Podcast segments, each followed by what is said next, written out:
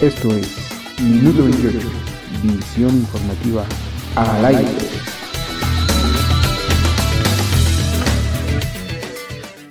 Buenas tardes, estamos en la sección fiscal de este programa de Minuto 28.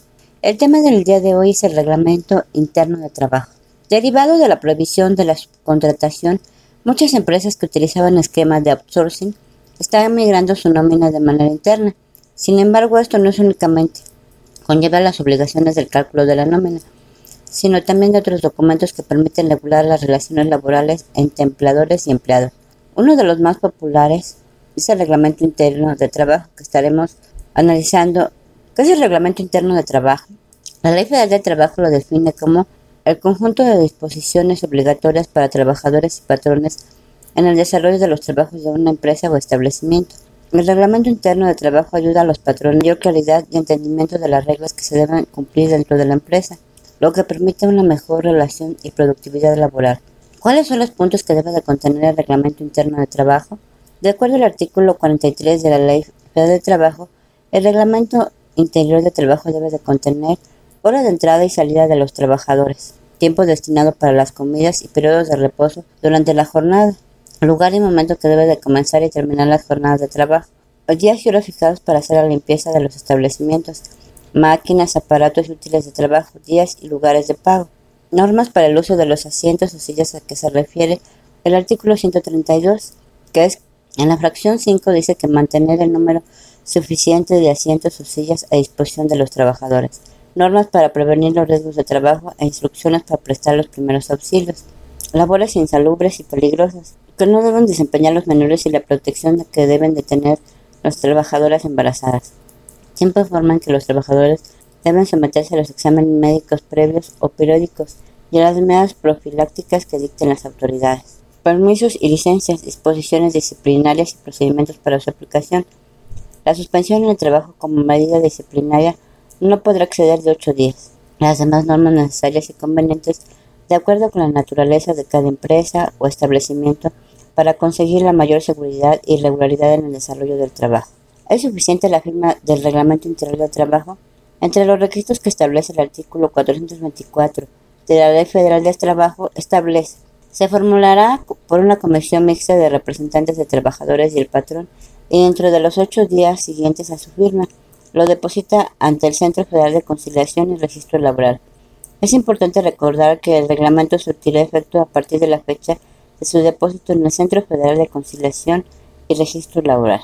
Como lo mencioné anteriormente, es importante elaborar y depositar el Reglamento Interior de Trabajo para brindar una mayor claridad sobre las reglas establecidas en las organizaciones y de manera evitar conflictos entre empleador y empleado, sobre todo los patrones que están contratando a trabajadores para la reforma a la subcontratación de 2021. ¿Para qué se refiere esta reforma Outsourcing 2021 en México?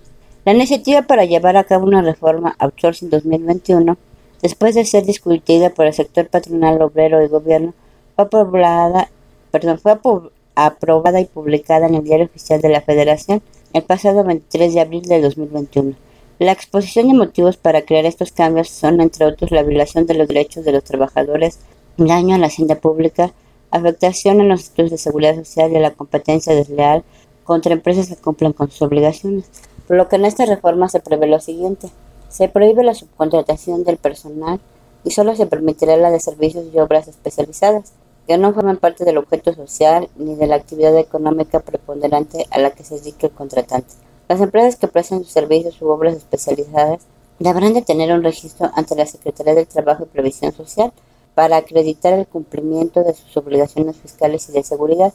Asimismo, las empresas que reciban estos servicios especializados deberán responder frente a los trabajadores en caso de incumplimiento.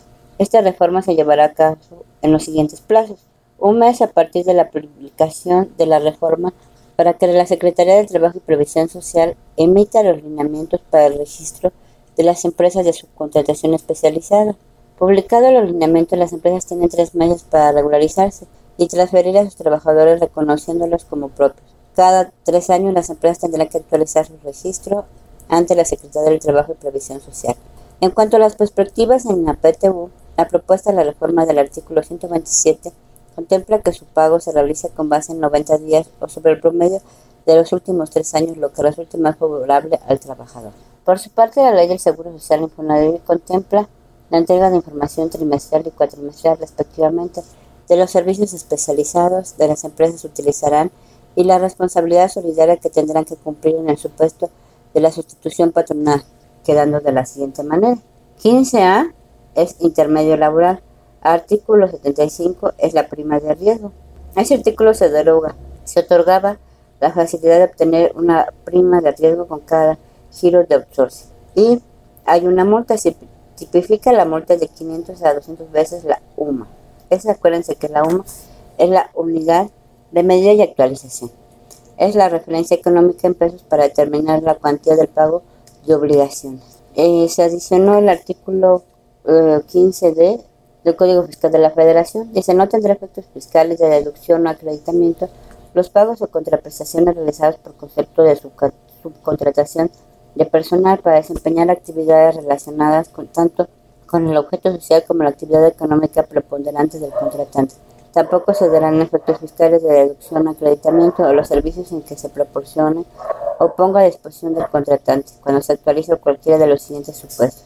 Cuando los trabajadores que el contratista proporciona o ponga a disposición del contratante originalmente hayan sido trabajadores de este último y hubieran sido transferidos al contratista mediante cualquier figura jurídica. Servicios u obras que no forman parte del objeto social del beneficiario para los efectos del primer párrafo de este artículo se podrán dar efectos fiscales de deducción o acreditamiento a los pagos o contraprestaciones por subcontratación de servicios especializados o la ejecución de obras especializadas que no forman parte del objeto social ni de la actividad económica preponderante de la beneficiaria de los mismos siempre que el contratista cuente con el registro a que se refiere el artículo 15 de la Ley del Trabajo y que se cumpla con los demás requisitos establecidos para tal efecto en la Ley de Impuesto sobre la Renta y de Ley del IVA respectivamente.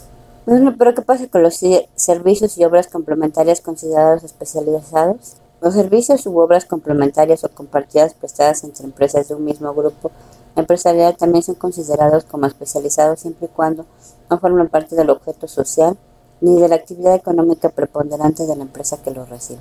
A nivel de impuesto sobre la renta, Tratándose de prestaciones de servicios especializados o de la ejecución de obras especializadas, a que se refiere el artículo 15 del Código Fiscal de la Federación en la fracción D, el contratante deberá verificar cuando se efectúe el pago de la contraprestación por el servicio recibido, que el contratista cuente con el registro que se refiere al artículo 15 de la Federal de Trabajo. Asimismo, deberá obtener del contratista copia de los comprobantes fiscales por el concepto de pago de salarios de los trabajadores con lo que se haya proporcionado el servicio ejecutado a la obra correspondiente, del recibo de pago expedido por una institución bancaria, por la declaración de entero de las retenciones de impuestos efectuadas a dichos trabajadores, del pago de las cuotas obrero patronales al IMSS, así como el pago de las aportaciones al Infonavit. El contratista estará obligado a enterar al contratante los comprobantes y la información a que se refiere este pago.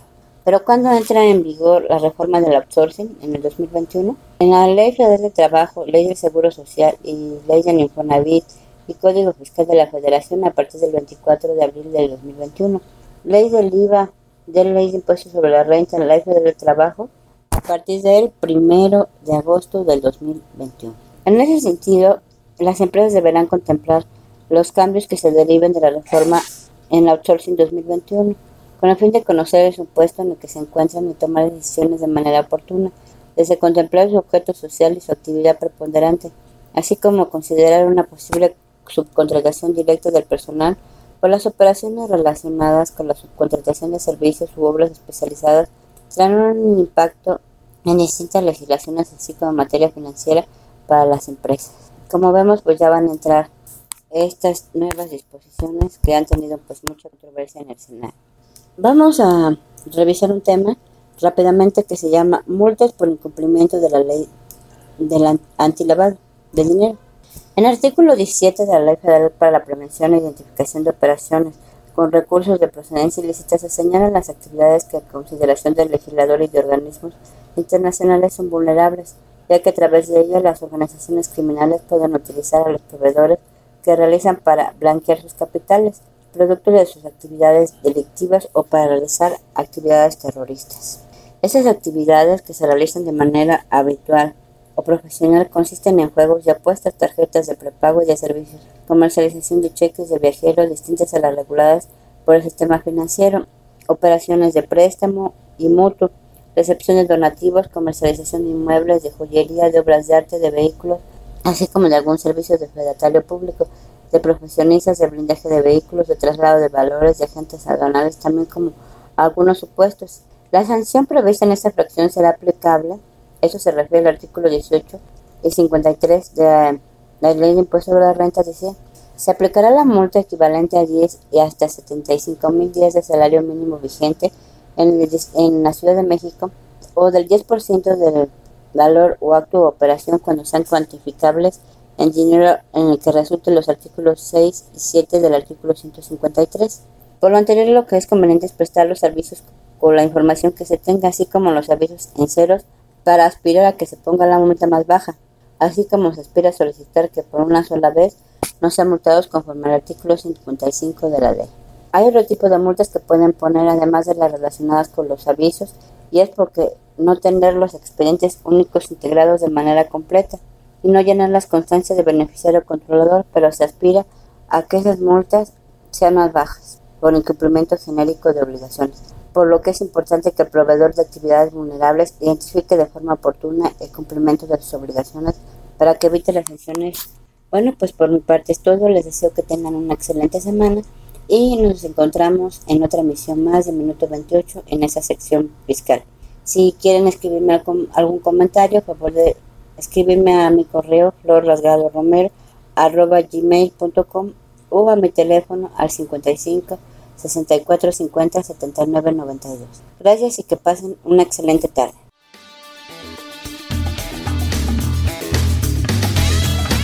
Esto es Minuto 28, visión informativa al aire.